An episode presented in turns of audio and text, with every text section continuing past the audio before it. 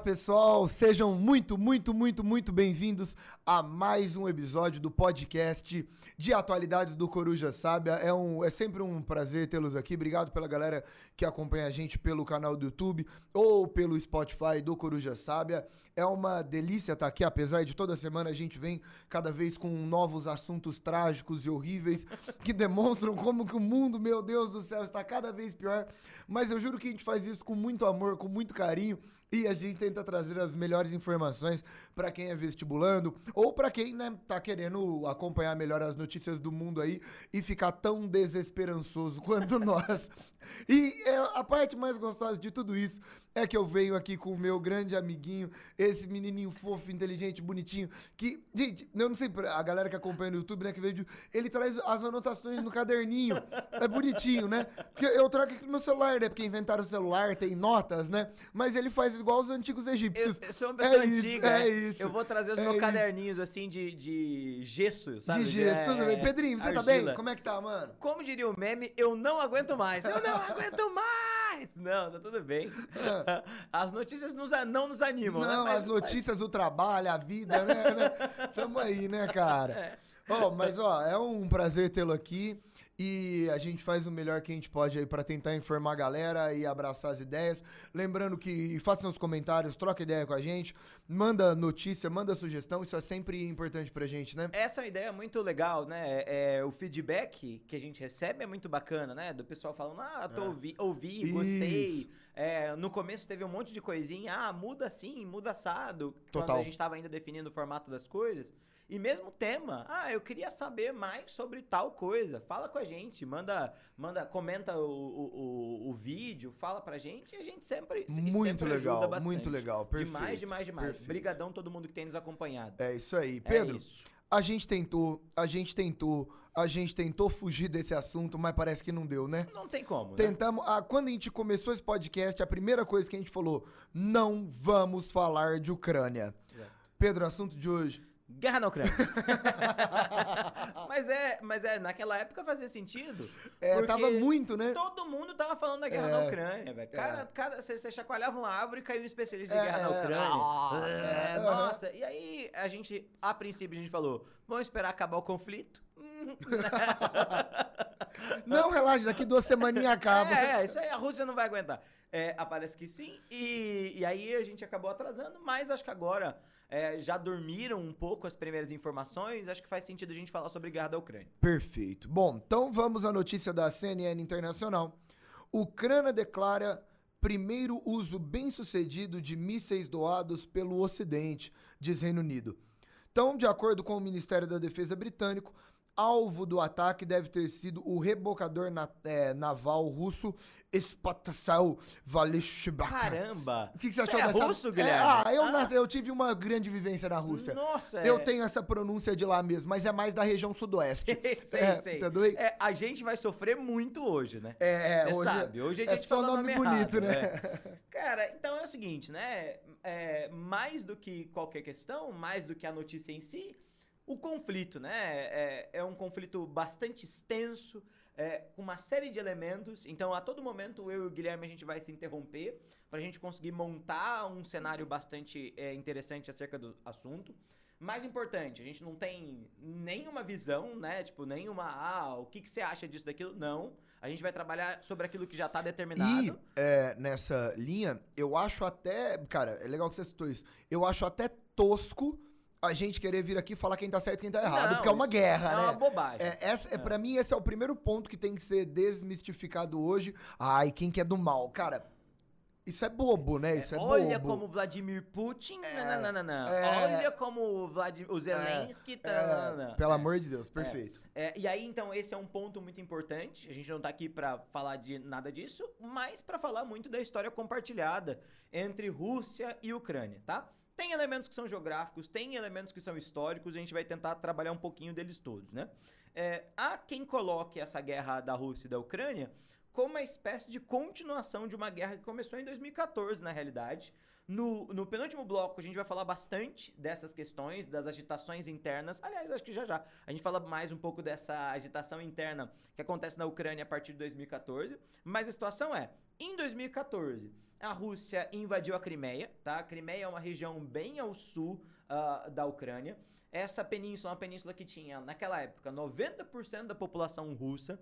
E aí os russos invadem na justificativa de que, olha, esse território historicamente deve ser russo. A gente vai discutir bastante a questão do que é Rússia, não é Rússia, o que é Ucrânia, não é Ucrânia, logo menos. A Rússia, e isso é uma coisa importante, sempre tem o interesse em dominar portos, isso porque a Rússia tem uma grande dificuldade. Boa parte dos portos da Rússia estão em águas geladas, o que significa que no inverno é impossível navegá-los. A Crimeia é um dos portos, né? Tem um dos portos mais importantes do Mar Negro, e o Mar Negro é um mar que dá saída para o Mediterrâneo, e o Mediterrâneo dá saída para o Mar Vermelho ou dá saída para o Atlântico. E o Vermelho acaba dando saída para o Índico, justamente, tá? E aí, é, esse foi o primeiro passo. Tivemos tensões em 2014, as tensões reduziram. A gente vai falar um pouco dos problemas internos da história da própria Ucrânia. E em 2022, eles voltam ali em 21 de fevereiro, é, com os russos alegando a independência de duas regiões. É, Donetsk, né, famoso no Brasil por conta do futebol e tudo mais, e Lugansk, tá? Essas duas regiões, a Ucrânia não reconhece a independência delas, e nesse momento a Rússia vai iniciar um ataque, tá? A causa belis, né? Olha a expressão. Hã? Você tá chique. É, eu, eu, a causa belis. a, aquilo que justifica a guerra de volta. É uma justificativa muito fraca, tá? Então a ideia de que, ó, nós vamos primeiro proteger a independência desses territórios, que agora vão ser estados independentes, ao mesmo tempo que há nazistas, e aí de repente a gente já vai falar um pouco dessa questão. E é interessante também que desde dezembro a, a, guerra explode mesmo, acho que é 24 de fevereiro. Sim, sim, sim. Desde dezembro de 2021, a Rússia tem concentrado soldados na fronteira falando que era exercício, né? É. E aí botou 100 mil mano lá, 100 mil negros na fronteira. Não, mas só estamos fazendo um exercício. Então é tudo bem, é tudo bem safado, né? Acontece, é, sabe? Foi um safado. acidente. E aí, em, e aí justamente era o ponto. É, em 24 de fevereiro se iniciam os ataques e de 24 de fevereiro para cá a gente tem uma escalada dos conflitos é, com guerras e batalhas grotescas, mais tipicamente daquilo que é guerra. O Gui, explica para a galera que tá em casa, explica para mim o que é que é, que, por que dessas tensões, o que, que aconteceu na política da Ucrânia para as coisas chegarem onde Cara, chegaram. Cara, é longa história, né? Antes de tudo, gente, é a história da Ucrânia, isso a gente vai entrar, daqui a pouco a gente entra para falar sobre a questão histórica, né? Ela uhum. tem um, um longo passado, tem uma, uma, um longo rolê aí, mas basicamente é, é caiu União Soviética, estamos em 1991 e a União Soviética foi desmembrada. A Ucrânia ficou até o fim, beleza? A Ucrânia era um país, era um estado central da União Soviética. E a Ucrânia, ela, ela se desmembra, ela nasce então como um país independente em 1991. E o que, que acontece?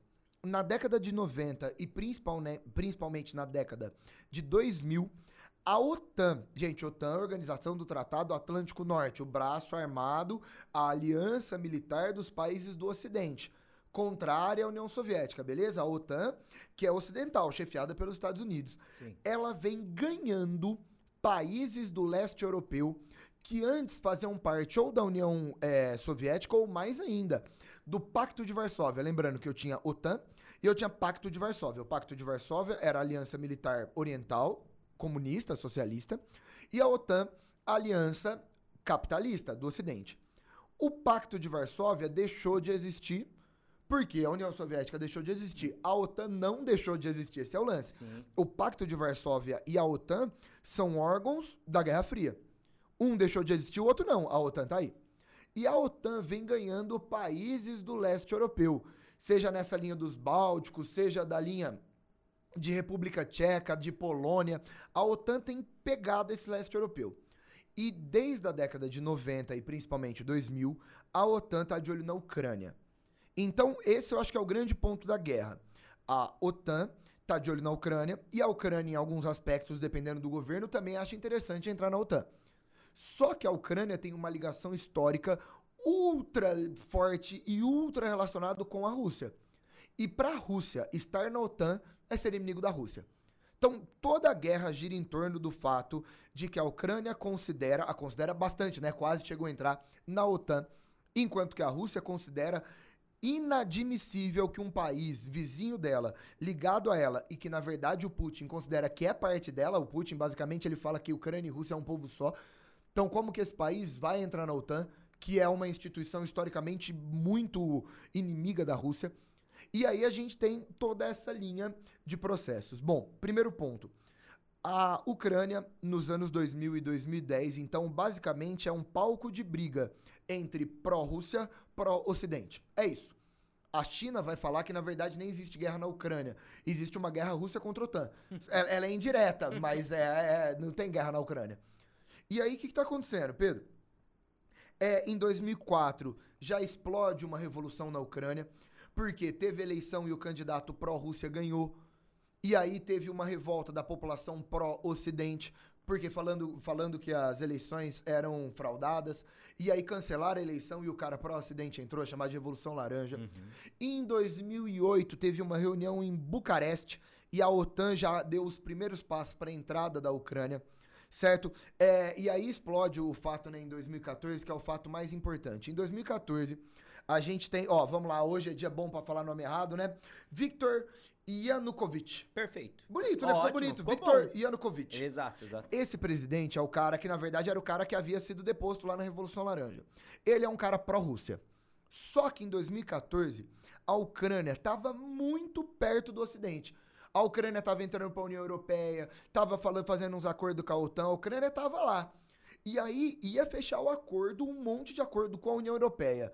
O presidente, na hora, pró-Rússia, cancelou tudo, acabou, se afastou da, da, do Ocidente, se afastou da Europa, se afastou dos Estados Unidos e cancelou todas as medidas para voltar a ficar perto da Rússia a população, principalmente em Kiev, tá bom? A base de apoio pró-Ocidente está em Kiev. Uhum a galera ficou maluca e fez uma série de protestos. Como chama o protesto? Pedro fala bonito, fala bonito. Os protestos da Praça. Maidan. Maidan. Isso, Ma é, é, ok. É. Os, os protestos da Praça Maidan que demonstram o nível de insatisfação da população, principalmente, de novo, da capital, Kiev, contra, é, contra né, essa aproximação entre a Ucrânia e a Rússia.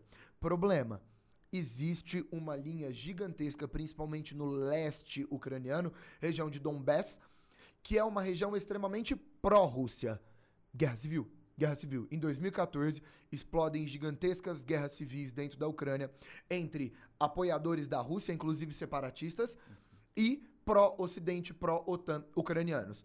Então você tem a capital mais nessa pegada Ocidente, e você tem o leste europeu, como ele falou, o Pedro falou, a região de Donetsk, muito mais pró-Rússia. Isso é interessante, que é uma divisão bem curiosa. Hum. O oeste é ocidental, Exato. então mais pro lado da Europa, mais pró-ocidente. Mais leste, mais pro lado da Rússia. Isso é. aí até facilita o entendimento, é, né? É bem fácil, bem fácil. Não é Qual que é o lance? É Qual que é o lance? Vamos, vamos lá.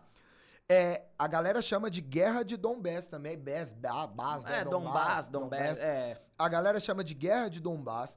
E aí surgem várias milícias armadas, né? Vários grupos, de, batalhões. Aí surge o famoso batalhão de Azov, né? Que a galera vai associar com uma extrema direita, até com grupos neonazistas, que depois foi incorporado oficialmente ao exército, exército ucraniano, ucraniano. Isso é delicado, né? Bom, é, foi nesse contexto, em 2014, que o Putin, aproveitando essa situação e com população pró-Crimeia, falei errado, pró-Rússia na Crimeia, agora eu falei certo, ele aproveita e toma a Crimeia em 2014. Em 2018, a Ucrânia saiu da comunidade dos Estados Independentes, ou seja, a comunidade dos Estados Independentes, que é o bloco econômico da Rússia, beleza? A Ucrânia saiu. Então, ao longo dos anos de 2010, a gente tem gradual afastamento da relação da Ucrânia com a Rússia. Uhum. Porque a Rússia vai entendendo que ela vai ter que tomar. Porque senão esses ucranianos, cada vez mais, eles estão do lado é, do Ocidente. E quanto tão... mais a, Rússia reforça essa tentativa de aproximação, mais os ucranianos se sentem impelidos ao contrário. Exatamente. Né? Os ucranianos é. não querem. Então, opa, não, obrigado. O que eu tô procurando é o contrário. É isso aí. E isso reforça a mão da Rússia. Não, você quer sim, né? É, nessa ideia do domínio russo sobre a região. Exatamente. E, e principalmente no oeste, na capital, em Kiev, esse sentimento pró-Ocidente, pró-OTAN, pró-União Europeia foi ficando cada vez mais forte. De novo, para a Rússia, isso é inadmissível. Porque a Rússia é contrário a esses grupos e a Rússia entende que a Ucrânia é um, é um apêndice da Rússia, né? É o povo russo. O que, que vai acontecer? Eleição em 2019, é eleito Volodymyr Zelensky, que é um comediante, um ator, tá bom? Ele é formado em direito, mas ele é um ator. E esse cara, olha que interessante, esse cara, ele vai fazer uma série chamada Servo do Povo, que vai ser uma série que ele vai ser um cara que vai falar sobre a corrupção na Ucrânia, sobre o problema na Ucrânia, sobre essa interrupção é, russa na Ucrânia. E aí ele vai lançar uma campanha bem associado à série, né? Tanto é que o nome da série, que é Servo do Povo, vai ser o nome do, Do partido. partido dele, Vai é. ser o nome do partido. É, é. E esse cara, palavra que a gente usou muito no podcast passado, um outsider. Sim. Um outsider, um cara fora da política tradicional ucraniana, criticando corrupção, um cara famoso, um cara extremamente caricato, carismático, foi eleito, inclusive no segundo turno, passando de 70% dos votos. Uau, né? Muito, muito, muito alto. Zelensky é eleito e aí ele, aí ele entra numa postura extremamente pró-Ocidente, pró-União Europeia e principalmente pró-OTAN. As aproximações, o, processo fica mais próximo do que nunca e é neste, nesta linha que a Rússia vai começar a cercar a Ucrânia é, com processos militares, com muitos soldados, com muito armamento e aproveitando-se das regiões separatistas do leste. Em 24 de fevereiro, Vladimir Putin ordena e ocorre o início dos ataques. Perfeito. Então, existe uma caminhada ucraniana pró-Ocidente, que é visto pela Rússia como inadmissível. E neste processo, as eleições do, do Zelensky e os movimentos separatistas do leste fazem com que esse, essa guerra exploda, né? Eu iria nessa linha, Pedro. Faz Per- sentido? Perfeito, perfeito. E é uma questão muito complicada dentro da própria política ucraniana. Porque imagina, é, ou eu tenho um candidato que é pró-Rússia, completamente pró-Rússia, e isso afeta o nacionalismo ucraniano, então, opa, mas por que, que a gente está se vinculando demais com a Rússia? Ou você tem um candidato da política tradicional, o opositor à Rússia, que a todo momento vão aparecer na mídia ucraniana denúncias de corrupção e tudo mais, principalmente por conta do financiamento russo à mídia ucraniana, né? Então, é, é- é- a gente está pensando... é, a gente está pensando num Estado, que é o Estado ucraniano, que quer ter a sua autonomia, quer ter sua independência, mas não deixa de ser um satélite da Rússia, no sentido de que a Rússia é um poder, e, e É. aí não um poder econômico, mas um poder militar absurdo, né? E, e tem o outro lado, Sim. que é a ideia de que a OTAN tem um interesse Sim, expansionista. Sim, sim. E a OTAN quer dominar e quer minar a Rússia. Sim, Ou sim. seja, é, é, cara, voltamos na nossa primeira conversa lá, quem que é inocente nessa história. Exatamente, exatamente. E é duro porque a Ucrânia acaba servindo como base de controle de interesse dos dois lados. Exato. A Rússia não quer perder a Ucrânia e o- a OTAN quer dominar a Ucrânia. Quer. É, essa é a briga, essa é a briga. Cara, porque se a OTAN chegar na Ucrânia, a Rússia tá cercada. É, A Rússia exato, tá exato, cercada. exato, exato. Cara, o leste europeu todo já é OTAN. Pegou a Ucrânia, a Ucrânia é gigante, né? A Ucrânia pega aquele, é o sudoeste sim, russo, sim. E extremamente fértil. extremamente fértil. É. Cara, a, a Rússia tá cercada. É, sim. Então, assim, do ponto de vista do, do realismo geopolítico, do ponto de vista bem cru, Gostei, gostei disso. cara, eu, faz sentido o que o Putin tá fazendo, no sentido de, de governos imperialistas. Cara, o Ocidente não vai dominar esse lugar. Uhum. E do ponto de vista desse realismo geopolítico, também faz sentido o que a OTAN tá fazendo, no sentido, Sim. cara, vamos cercar a Rússia e vamos minar o poder da E Rússia. também tá certo a Ucrânia em querer manter sua independência. É- exato. É, esse é, é um- é o problema da guerra. A É. guerra com três corretos, né? Justamente por É. conta é, dessa complexidade que é E geopolítica. aí você quando a pensa que a Rússia, cara, tá invadindo lá, fazendo ataques, cara, desrespeitando qualquer base de direito internacional. Cara, que a OTAN tem um processo expansionista pra fortalecer o processo do Ocidente com uma visão super negativa sobre o Oriente. E que a Ucrânia apoia lógicas e milícias paramilitares horríveis, os três estão errados também, né? Também, os três estão errados também. exato, exato. É, é isso, né? É, é, é isso, não adianta ser romântico. Não tem ninguém que tá completamente correto, nem tem ninguém que tá completamente errado. É isso aí. É Ô, Pedro, e andando aqui com o nosso negócio, é importante entender essas relações históricas Ucrânia e Rússia, né? Sim. Então vamos, vamos dar Sim. uma passada e vamos continuar nossa brincadeira? Bora, bora, vamos, Vamos pro próximo primeiro bloco. próximo bloco aí, que a gente troca uma ideia sobre essas raízes históricas. Bora, Bora pra nós. É, Pedro, toda vez que a gente começa esse segundo bloco, é, segundo É, bloco, segundo, é, isso. primeiro é que a gente tem a noite. Enfim, pensando nesse bloco histórico, a brincadeira é sempre voltar muito no tempo, né? É, é. Que, que tanto que você pode voltar no tempo hoje? Ah, não foi tanto, não. A gente voltou pra 882. tá tranquilo. É, Século é. IX é de boa, né? Século IX, né? É. Foi ontem praticamente. Vai lá. Então, ó, vamos lá. É, toda a nossa história de ponto de, de troca, de, de entroncamento que a gente falou pra Turquia, também vale pra quando a gente pensa ali a região da Rússia e a região ah, do, do que seria a Ucrânia ali, tá? Então, a, a primeira formação que vai ser a base da identidade russa e a base da identidade ucraniana, então os dois têm o seu ponto de nascimento na mesma identidade, é a formação de um negócio chamado Rus de Kiev, tá? Rus de Kiev, Rus é uma espécie de um reino ah, vinculado a Kiev, que é a primeira capital desse reino. Esse Rus de Kiev existiu entre o século IX e o século XIII, tá? Então, entre 882 e 1240. E é a partir dessa região que nós vamos ter as bases daquilo que mais tarde vira a Ucrânia, daquilo que mais tarde vira a Rússia. Diretamente vinculado com o povo, o povo eslavo. Então, a base identitária russa e a base identitária ucraniana é a cultura eslava, que é muito debatida lá na Primeira Guerra Mundial, é assunto Boa, importantíssimo perfeito. dos nacionalismos do século XIX, começo do século XX, perfeito? E aí o que é muito interessante? Bom, Kiev é o centro, a partir de Kiev, e aí tem um detalhezinho, não um detalhezinho que acho que vale a pena apontar. É, ultimamente, o nacionalismo ucraniano tem chamado atenção para não ser Kiev ser Kiev, tá? Isso porque em ucraniano a cidade chama-se Kiev, em russo Kiev, mas a gente que fala português, em português também é Kiev. Então, não, ah, vocês são pró-Rússia. Não, nada disso, tá? É só uma ideiazinha da linguagem. É, essa cidade, então, acaba se transformando num centro comercial, fortalece o comércio, eles vão subir os rios, vão organizar todo um comércio numa região que é muito fértil, a agricultura ali da Ucrânia é muito fértil. Até a Polônia, praticamente não existem limites geográficos, então a região de campos abertos, na época do verão, são épocas excelentes para a produção agrícola. Essa região é a região que vai desenvolver a fé ortodoxa, e aí a igreja ortodoxa é a base religiosa desse povo eslavo. Então, identidade eslava, identidade ortodoxa são dois elementos fundamentais da Rússia e da Ucrânia. Perfeito. Tá? Perfeito? Muito bom. E aí, é, essa ideia vai estar diretamente vinculada às bases da, de Belarus, Bielorrússia, antigamente, da Rússia e da Ucrânia. Então, são três nações que têm exatamente a mesma origem. O que acontece? Onde começam as, as divergências? As divergências começam a partir do século XIII, justamente. Em 1240, essa região é conquistada pela Horda Dourada, que a gente vai chamar de Império Mongol, que é muito mais fácil, tá?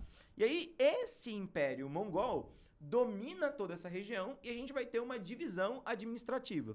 Uma parte mais ao leste vira o Grão-Principado de Moscou, a outra parte vira o Grão-Ducado da Lituânia.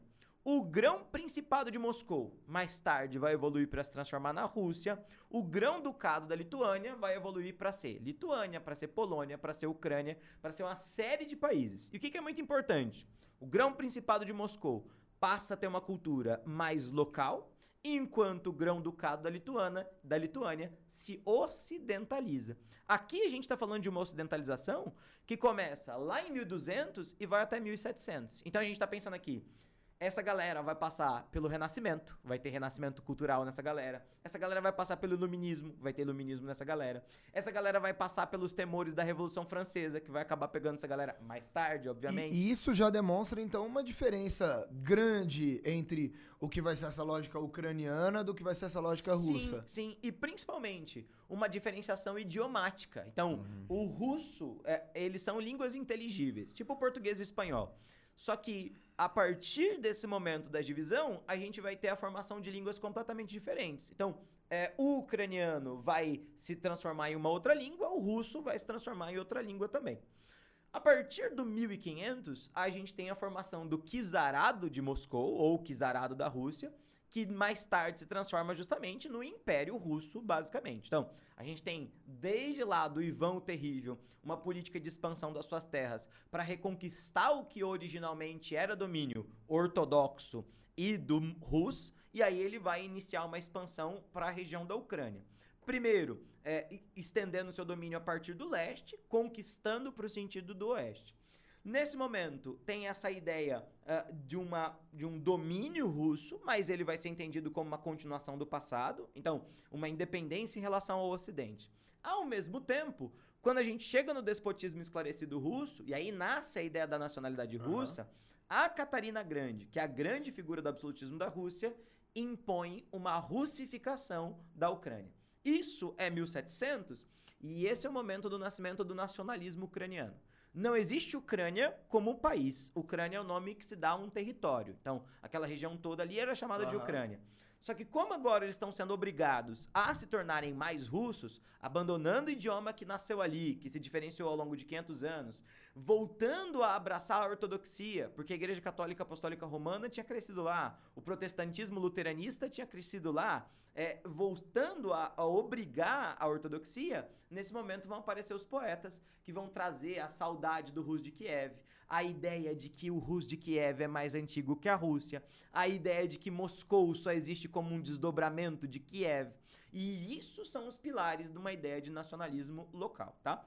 É, bom, o que a gente tem é então essa é, ideia é, de estabelecimento de um nacionalismo. Quando a gente vai para o século XIX, esse nacionalismo começa a fermentar um pouco mais, ele vai crescer um pouco mais, pouco mais, pouco mais. No comecinho do século XX, quando a gente está organizando os nacionalismos, a gente vai ter essa região começando a ganhar corpo com ideias de independência. Não existe exatamente quais são as definições geográficas, mas a ideia de independência aparece. Problema esse é o momento em que a Rússia vai iniciar uma expansão, que depois você vai falar um pouco mais, é, se não me engano, doutrina Karaganov, uma coisa assim, que é a ideia, uma ideia vai estar muito presente na União Soviética, mas que existia no Império Russo, que é colocar russos em outros territórios que não são exatamente a Rússia. Por que colocar russos na Ucrânia? Para impedir uma ideia de independência. Então, ó, não, para que independência? Nós todos somos russos. E aí vai ter o cara que vai bater no peito e falar, eu não tenho raízes ucranianas, o cara que bate no peito e fala, eu não tenho raízes russas.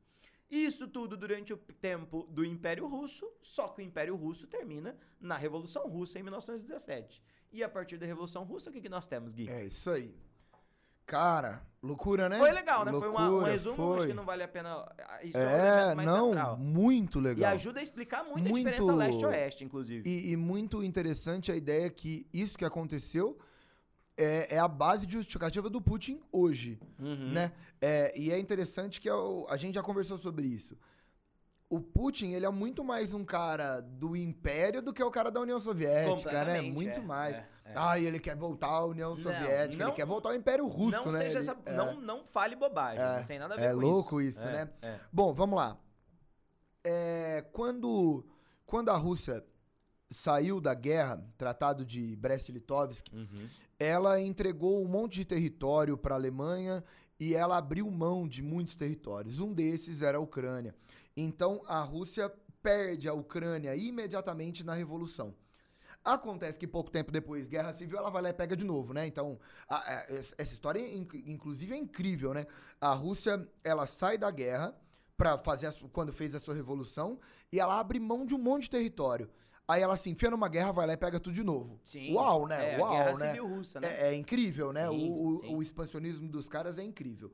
Então, a partir de 1920 a Ucrânia é parte da União Soviética e a Ucrânia, cara, ouso dizer que talvez o mais importante sem ser a Rússia, estado da União Soviética, porque isso é uma parte muito importante. A Ucrânia tem o solo mais fértil do mundo.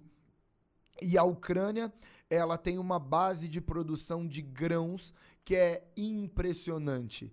Basicamente, a Ucrânia é o celeiro da União Soviética. E quando Hitler, na Segunda Guerra, quis atacar a União Soviética, o primeiro lugar, meu irmão, ele vai para Stalingrado, que é na Ucrânia, porque ele quer que aquele celeiro ucraniano seja dele.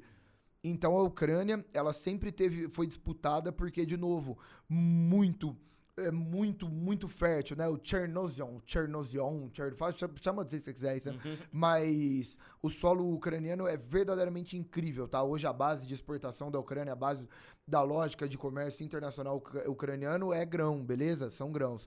E aí o que que acontece? Primeiro ponto que logo depois que o Stalin entra no poder, beleza? O Lenin vai morrer, vai entrar o Stalin naquele processo de eleição. Eu fiz aspas com a mão.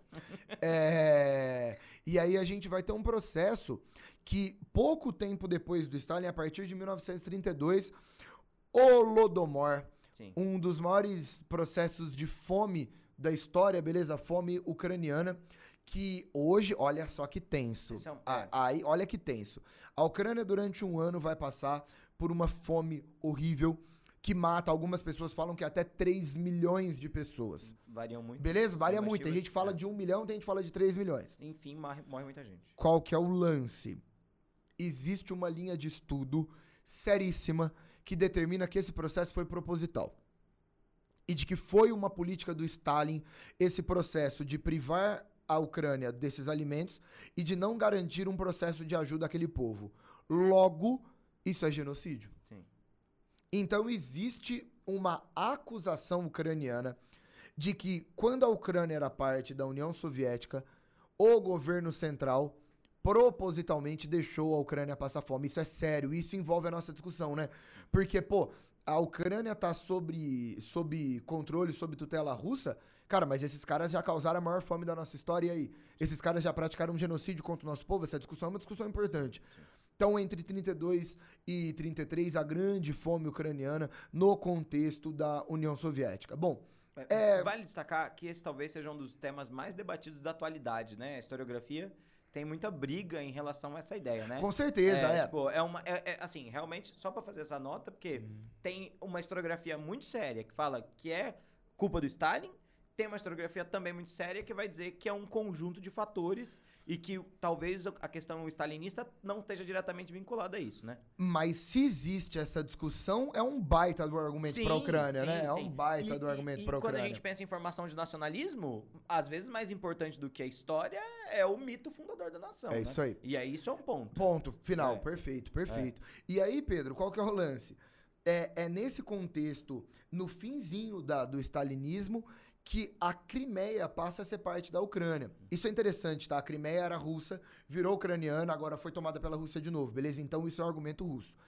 E aí, qual que é o lance? É nesse contexto, em 55, que é criado o Pacto de Varsóvia. O Pacto de Varsóvia, de novo, o bloco oriental, o bloco socialista, no contexto da Guerra Fria. A Ucrânia é membro importantíssimo, fundamental da história do Pacto de Varsóvia e da história da União Soviética.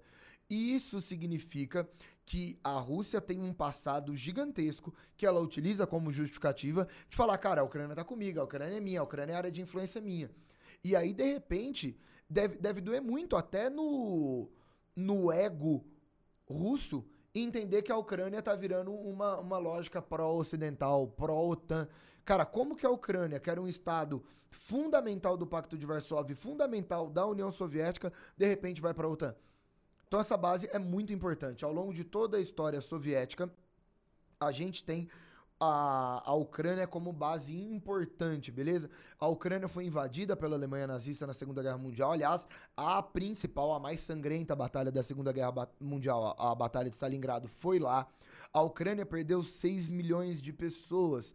Cara, 6 milhões de habitantes, de cidadãos. É, é- é sério, sério. E morreram mais milhões de, outras, de outros países, de outras nações lutando ali. Então, a Ucrânia é um dos palcos mais sangrentos de todos da Segunda Guerra Mundial. Depois ela permanece na União Soviética, lembrando que a partir da década de 60 e principalmente 70, é, o bloco socialista ele começa a diminuir, o leste europeu começa a ruir, né, a partir da Primavera de Praga, a questão de 68. E aí o que, que vai rolando? A Ucrânia fica até o final. A Ucrânia fica até o final. São com as medidas do Gorbachev, são com é com o processo de desmembramento oficial da União Soviética que a Ucrânia passa a ser um estado independente. A Ucrânia demora, cara, em 94 que ela vai fazer constituição, fazer uma moeda única. A, a Ucrânia demora pra conseguir se desvincular. Um dos acidentes mais dramáticos do fim da União Soviética é o ucraniano, né? O, o incidente em Chernobyl. Nossa, bem lembrado, eu nem É, ia falar é, disso, é, bem É lembrado. a Ucrânia. É verdade. Então, É. no final da década de 80, a gente tem, cara, o acidente de Chernobyl, que é uma marca, né, do, do desmoronamento da União, Soviética, E há do bloco socialista. Que é o, o catalisador, né? É, da da queda. Que a União Soviética centraliza todos os recursos para tentar eliminar Legal, os é. problemas e isso catapulta o declínio Que soviético. foi um dos primeiros lugares que a Rússia dominou agora na guerra, né? Sim. Os caras chegaram em Chernobyl, sim, né? Sim. E bom, e aí qual que é o lance? Nessa linha, é, a Ucrânia recém-independente, recém-liberta, não, liberta é feio porque não era um É, domínio direto, é, mas é. é. mas é recém-independente, né? Recém-considerado um país, de fato, Recém-autônoma. autônoma bonita. É, é. Ela, ela entra já num processo de ocidenta- ocidentalização. Nos anos 2000 tem as eleições dos primeiros caras pró-ocidente, e aí cada dia que passa, cada ano que passa, a Ucrânia se vê mais longe da Rússia. E a cada dia que passa, cada ano que passa, a Rússia se vê mais incomodada com isso. São esses fatores de afastamento da Ucrânia recém-autônoma após o fim da União Soviética e afastamento da Rússia e aproximação com o Ocidente que, leva, que nos leva à guerra. É basicamente esse o processo, né? Perfeito. É basicamente essa a história. Perfeito, perfeito. Certo? E aí, olha que interessante, né? A gente montou o fato, reportou a história, voltou na história e chegou no fato de novo. É isso, né? Que a gente dança. começou falando da guerra É. e aí o histórico pra chegar na guerra, Exato, né? É isso, perfeito, é isso. perfeito. excelente. Cara, e eu acho que, Pedro, um negócio muito interessante a gente falar hoje, que a gente tem que. Agora que a gente chegou na guerra, Sim, como que tá essa guerra pro resto do mundo? Eu acho que tem que ser Sim. muito foco, a gente tem que trocar essa ideia, sim. que eu acho que é uma ideia importante. Vamos lá então? bora lá, bora lá, bora Bom, vamos pro nosso terceiro bloco então pra falar sobre essas questões geopolíticas e de relações internacionais. Fechou? Solta aí pra nós. Aí, boa. Planeta. Terra. E a gente. Você já, você já tá no embalo, Aí, foi, inclusive. agora deu certo, Deu né? certo? É. Ah, tá. Então, vou, vou no embalo, então vou entrar e vou trocar uma ideia sobre o resto do mundo. E aí Perfeito. você entra nesse, nesse embalo brasileiro aí, pode Perfeito, ser? perfeito, perfeito. Bom, é, primeiro ponto. Primeiro ponto. Toda a questão da Ucrânia, vamos lá, que agora eu acho que é importante, agora que é o ponto central pra mim Uhum. de hoje, e essa discussão é, é fundamental. Toda a questão que tá rolando na guerra da Ucrânia tem a ver, então, com a aproximação da Ucrânia com o Ocidente, com a OTAN. E toda a raiva da Rússia tem a ver com o fato de que a Ucrânia está se desvinculando dela e a Rússia, de novo, considera a, a Ucrânia uma parte dela, né? E eu tenho a Ucrânia se separando, se distanciando para entrar na OTAN, para se ocidentalizar. Então, essa guerra é uma guerra que envolve, geral, uma nova lógica de Guerra Fria. Entre o- a influência do Ocidente e a influência russa sendo disputada na Ucrânia. Bom, então é óbvio que quando a guerra começou, choveram sanções à Rússia. Cara, países europeus, é, os Estados Unidos principalmente, o Biden foi na TV, foi discursar lá no Congresso e meteu o pau, né? Fez um monte de sanção, um monte de problema. A Europa vai mandar financiamento, tá mandando, tá, tá mandando dinheiro, tá mandando míssil. a- Essa foi a, notícia primeira. abertura, é, é. a notícia é essa. A Europa tá mandando arma, a OTAN tá armando. Então é isso. A, a Ucrânia conta com essa ajuda ocidental e a Rússia quer acabar com essa influência. Essa é a guerra. Essa é a guerra. Bom, o que, que vai acontecer e qual que é o processo? Imediatamente, a Rússia, aliás, essa é a principal marca do pré-guerra. Vladimir Putin foi atrás de Xi Jinping, governante chinês. Por quê? Porque a China também tem o mesmo problema com o Ocidente e a China também vê o expansionismo da OTAN, a questão dos Estados Unidos, como um inimigo. Se a Rússia ficaria toda bloqueada no Ocidente e sofreria um monte de sanções, a China pode resolver esse problema. Uhum. Por quê? Porque se eu conseguir mercado na China e se eu garantir todas as questões comerciais com a China, cara, a Rússia não vai sofrer. Gente, o que, que tem mais na, mais na China? É chinês, né? Tem muito chinês na China. Então, assim, eu, Não falta mercado consumidor. não, não falta, não falta gente, não falta produto. Então, se a China segurar a bronca, resolveu. E tem resolvido, tá? Essa é a principal questão. As sanções aplicadas à Rússia não estão muito sentidas. A Rússia no começo teve um problema, né? Deu uma balançada assim na economia, já tá tudo bem. A última entrevista do Putin, aliás, foi ele falando que a Rússia está ótima. O Putin foi assim, foi cruel, né? Ele foi e falou, gente, vocês fizeram sanções, eu nem tô sentindo, o que que tá acontecendo? Porque a Rússia tá com seu esquema de gás maravilhoso, tá recebendo petróleo chinês, tá mandando muito produto. A Rússia, cara, ela não não sentiu duramente, é claro, sentiu, óbvio que tem coisa aí, mas assim, ela se segurou, porque a China tá lá. A China, Agora presta atenção. A China, ela não considera a Rússia culpada pela guerra. Ela considera a OTAN e os Estados Unidos culpados pela guerra. Mas a Rússia não apoia a guerra. Ah, falei errado. A China não apoia a guerra, beleza? A China entende que uma guerra não deveria acontecer. E a China entende que ela é contra. Aliás, dizem que hoje o país que mais deseja que essa guerra acabe é a China. A China quer uma tranquilidade para fazer comércio com todo mundo.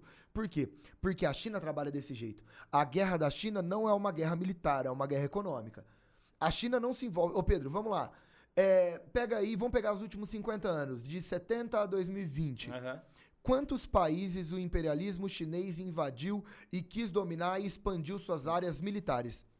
Não, é. Não fez, não, né? Não, não. Tirando áreas separatistas É, da própria é. China. E as discussões, né? é- é- é- essas discussões de, de alcançar o Tibete e tudo mais. Beleza, mas que eram territórios é, dela. É, que a China, que a China historicamente sempre foi. Quanto- quantos países que a China botou exército lá e tomou do nada e fez intervenção pra ajudar, falando que no ajudar? Oriente Médio ou na América? Latina? Beleza, zero. De 70 a 2022, Pedro, quantos países os Estados Unidos fez isso? Não tem como contar, né? Não tem como Entendeu? contar. é. Porque os Estados Unidos trabalham desse jeito. O imperialismo dos Estados Unidos é esse imperialismo militar. Sim. É, mano, vamos ocupar. Inclusive, olha que interessante, a China odeia o termo missão humanitária. Sim. Porque ela fala que missão humanitária é uma desculpa pra você invadir. Sim. Quantos, quantos países foram invadidos pelos Estados Unidos por missões humanitárias, né? Então, qual que é o lance? A China não invade e a China não vai abraçar lado oficial dessa guerra. A China tem acordo com a Ucrânia, a China tem acordo com a Rússia, ela tá lá. Mas oficialmente a China é a grande segurança da Rússia e a China considera que os Estados Unidos é o maior culpado. Olha só que interessante, existem três, eu até anotei aqui que eu achei muito legal. Existem três motivos principais que determinam que a China não invade outro país. É. Então a China vai fazer guerra comercial. Ela vai brigar, ela vai entrar, e é o que ela faz. A China tá dominando a América Latina, a Sim, gente falou sim, muito sobre sim. isso. A África também. Olha que interessante. Primeiro ponto. A China possui uma posição de neutralidade devido à questão do passado né, chinês que sofreu com as invasões estrangeiras. Uhum. A China entende que durante toda a sua história, países com desculpas humanitárias e comerciais tomaram a China. Portanto, ela não faz isso porque a China sofreu com isso. Seja Inglaterra ou seja Japão, por exemplo. O Japão, nossa, Sim, massacrou a China. demais, demais. Segundo ponto, ela entende que a ideia de ajuda humanitária diz respeito a uma desculpa para um processo imperialista. Uhum. Cara, a gente falou muito isso- sobre isso na- no episódio sobre pirataria Sim. na Etiópia. Ah, os Estados Unidos, não, a Etiópia está passando por um processo. Vamos lá, e mandou o exército inteiro e tomou a Etiópia. E aí? Então, essa questão humanitária é visto com péssimos olhos pela China. E, e- e que é o que está acontecendo na Ucrânia, né? Estados Unidos, ah, vamos ajudar os ucranianos, vamos mandar. Isso a China entende como imperialismo. E depois, reconhecer, por exemplo, você falou de, de Donetsk e Luhansk, reconhecer áreas como áreas separatistas e reconhecer áreas é, como áreas que têm direito à liberdade, porque tem um outro povo e aquela área se reconhece como liberta, como livre, é entender que áreas chinesas também teriam esse direito. Sim. Então, a partir do momento que a China fala, ah, o leste ucraniano é russo mesmo, a Crimeia é russa mesmo, e o Tibete, e Taiwan. Sim. Então, a Rússia não se mete nisso. A China. Ah, eu falei errado. Nossa, terceira vez que eu Relaxa, confundo, relaxa, né? cara, relaxa. A China não se mete nisso e a China entende que a guerra não deveria acontecer. Cara, brilhante isso, incrível. Então, o Uhum. lance é, a China tá do lado da Rússia, ela não tá culpando a Rússia, a China entende o problema da OTAN, mas a China continua fazendo comércio com a Ucrânia, a China continua, aliás, a China é a salvaguarda russa nessa guerra. Uhum. Beleza? Então, é impossível entender a guerra na Ucrânia sem entender esse papel estratégico da China como guarda-costas russo e como área de segurança da Rússia. A Rússia pode ficar tranquila que mercado lá ela tem. Inacreditável, inacreditável. Nossa, excelente, excelente, excelente, excelente visão é, do, do pensamento chinês mesmo. Uma, uma análise muito, muito boa. Bom, é, falar um pouquinho sobre Brasil. É, Brasil tem uma relação muito boa historicamente com a Ucrânia, tá? É, é bastante surpreendente, inclusive. O Brasil é um dos primeiros países do mundo a reconhecer a independência da Ucrânia no momento que ela faz. É, o Brasil é o país que tem a terceira maior população de origem ucraniana do mundo, fora, obviamente, dos países que antigamente pertenciam à União Soviética. É, tem uma comunidade ucraniana muito forte, principalmente no estado do Paraná, aqui no país, justamente por conta da questão do Holodomor. Tem o memorial do Holodomor é, em Curitiba, muito bonito, inclusive. É, tem uma influência cultural ucraniana também muito presente em Curitiba. É, em relação à, à economia, né? É, o Brasil, historicamente, é o principal representante da economia ucraniana na América Latina. Então, nenhum outro país tem um, um volume de é, comércio com os ucranianos tão grande quanto o Brasil tem. Tem a ver com o fato de que o Brasil também importa muitos grãos, né? principalmente trigo. A produção do Brasil não é autossuficiente, então o Brasil sempre foi um grande comprador de trigo argentino e também ucraniano. É, mas quando a gente pensa agora, mais imediatamente, tem o efeito que nós todos sentimos, que está diretamente vinculado com as questões da guerra ucraniana, que é a alta global dos combustíveis, né? É, você disse que a Rússia está muito bem obrigada em relação à guerra, o mesmo não pode ser dito com a Europa, né? É, a partir do momento bem, bem em, colocado, em que é. o Ocidente, a OTAN, força as sanções à Rússia, o objetivo é prejudicar a Rússia. Só que a gente tem que lembrar que comércio é um elemento de ida e vinda, né? É, é inclusive, essa é a grande é, crítica quando se pensa a ideia, e aí, é, quando se fala da ideia de uma nova Guerra Fria, né? Tem quem defenda o problema de que, ó, beleza, é, o problema fundamental de falar de uma nova Guerra Fria são os volumes comerciais no mundo afora. Na época da, da, da Guerra Fria, Estados Unidos tinha um bloco econômico, o bloco capitalista, União Soviética era um bloco em si, e esses blocos econômicos não conversavam. No nosso mundo, os mercados estão integrados. É um mundo... Lembrando, nessa, nessa linha, que basicamente um terço do gás natural do planeta é produzido na Rússia. É russo. É. E aí é esse é o ponto. Então, é, a Rússia produz um terço do gás da, no planeta, não porque ela gosta de produzir gás e jogar gás por aí, porque ela comercializa esse um terço. E quem que é o principal comprador? A Europa.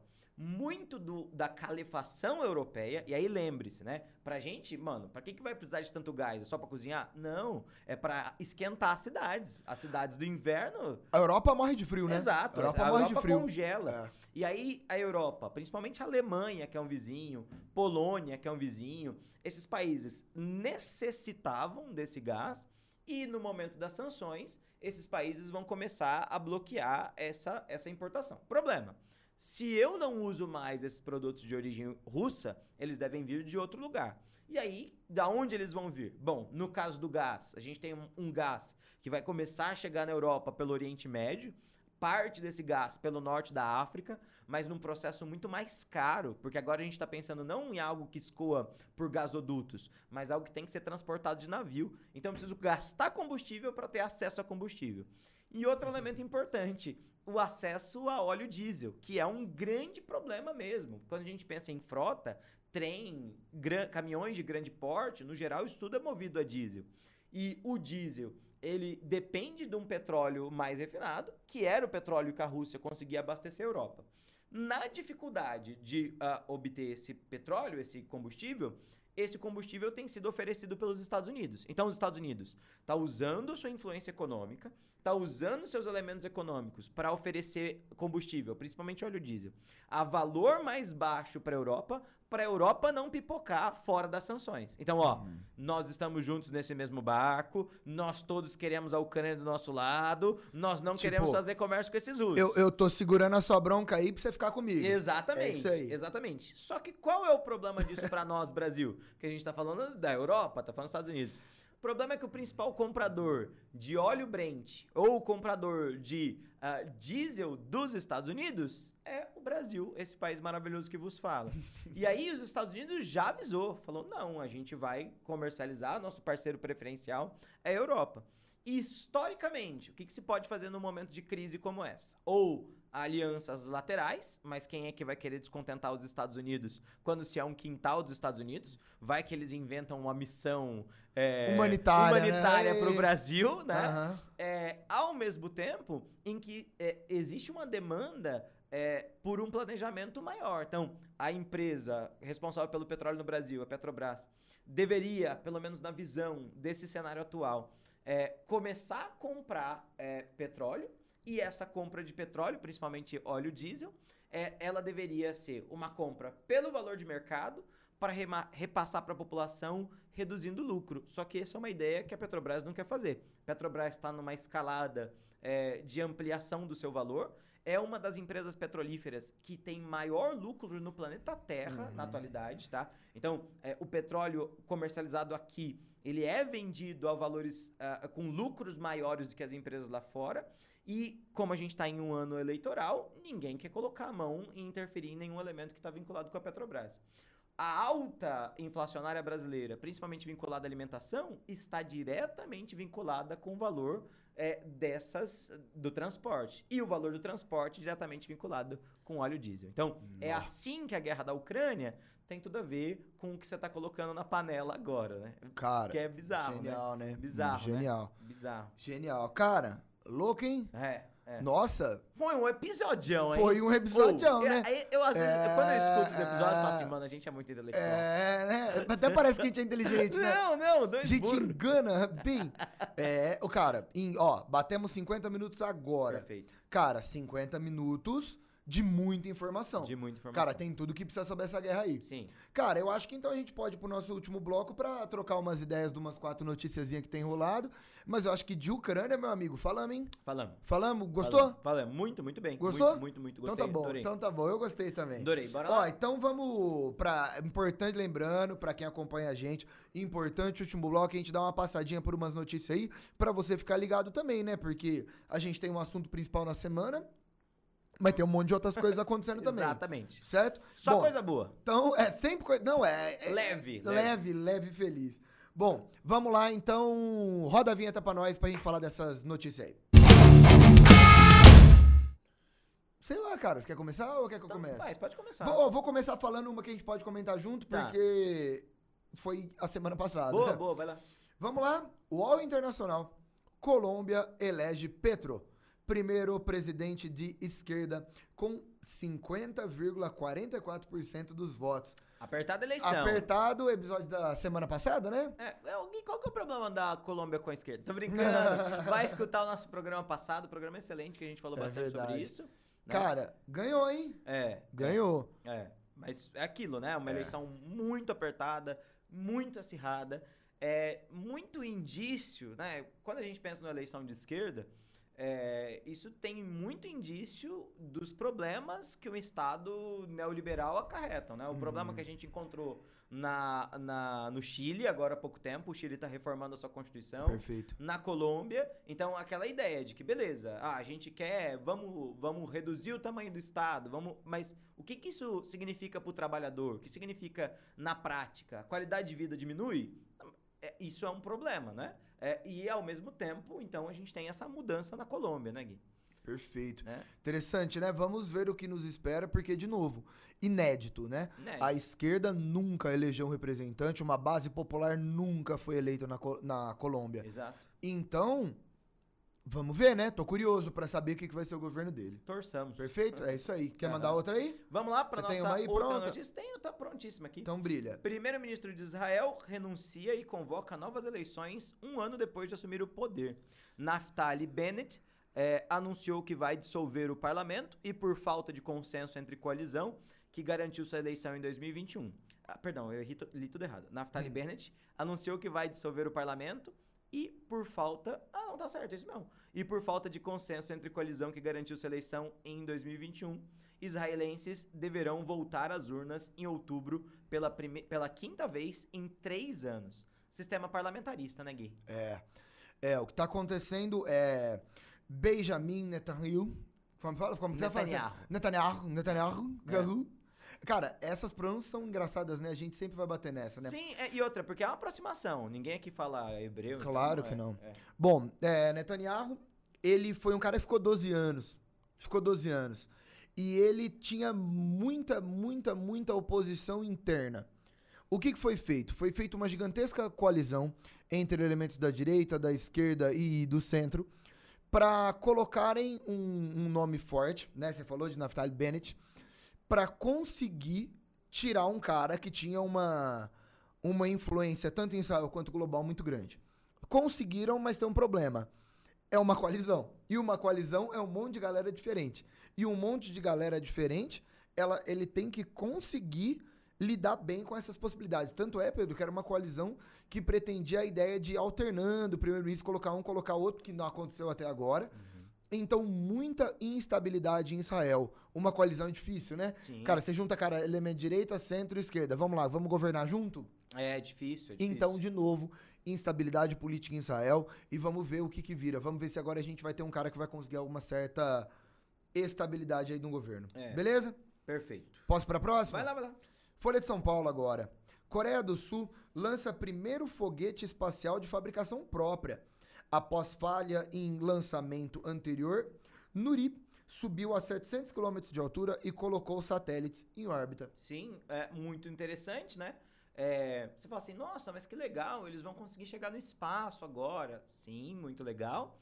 É, mas não se esqueça, toda vez que a gente fala de um foguete que tem a capacidade de atingir a estratosfera, significa que no lugar de eu colocar um satélite na ponta, eu posso colocar uma bomba e ameaçar os meus amiguinhos que estão em volta. E ele ati- não, em volta não, em qualquer lugar do planeta, né? Exatamente.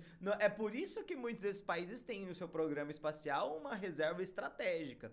Que é essa ideia de eu conseguir criar um míssil irrastreável, ele tá fora eh, eh, da Terra e ele atinge absolutamente quem for necessário, né? Lembra que o Irã é, ultrapassou os limites de enriquecimento de urânio 15 vezes? Não, mas é para fins é, científicos, né? Para ajudar a medicina. Gente, gente. Esse é o mesmo caso. É, Ai, gente. Que ótimo, eles chegam na Lua agora. Não. Olha só. Não, eles não só chegam na Lua, eles podem explodir casas. Eles chegam na sua cidade.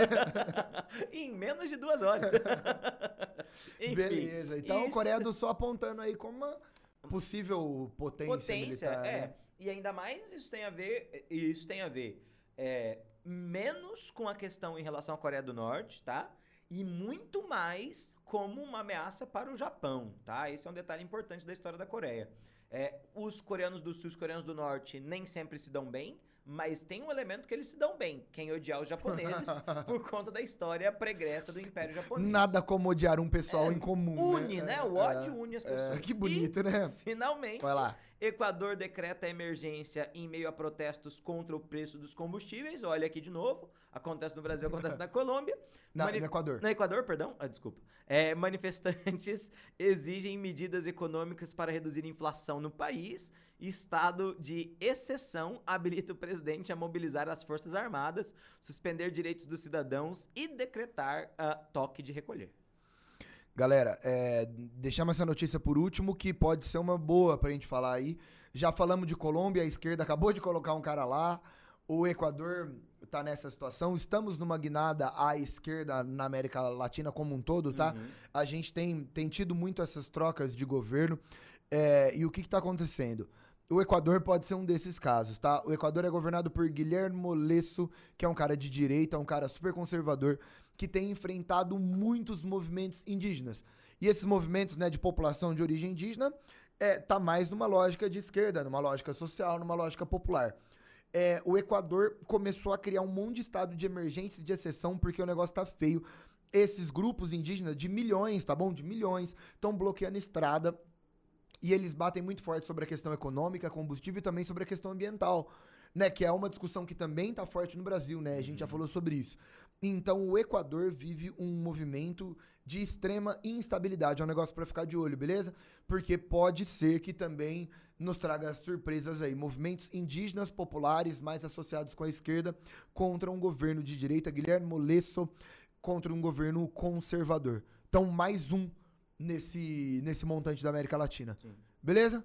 Beleza? Bom, é isso, né? é isso. encerrado. Falamos, hein? Falamos, hein, rapaz? É, Nu, Tá aí, feito pra variar. pra variar. Bom, Gente, ó, de novo, acompanha sempre a gente, canal do YouTube e no Spotify do Coruja Sábia, toda semana, quarta-feira, 19 e 15 tamo aí. Manda seus comentários, fala com a gente, que é sempre um prazer, viu? A gente gosta de estar aqui, né? gosta. é só gosta. notícia trágica, mas é, uma delícia, mas é né? muito bom estudar. É isso mesmo. Gente, um beijo pra vocês e até semana que vem. Valeu, tchau, tchau. Obrigado. Grande abraço, até mais. Tchau, tchau.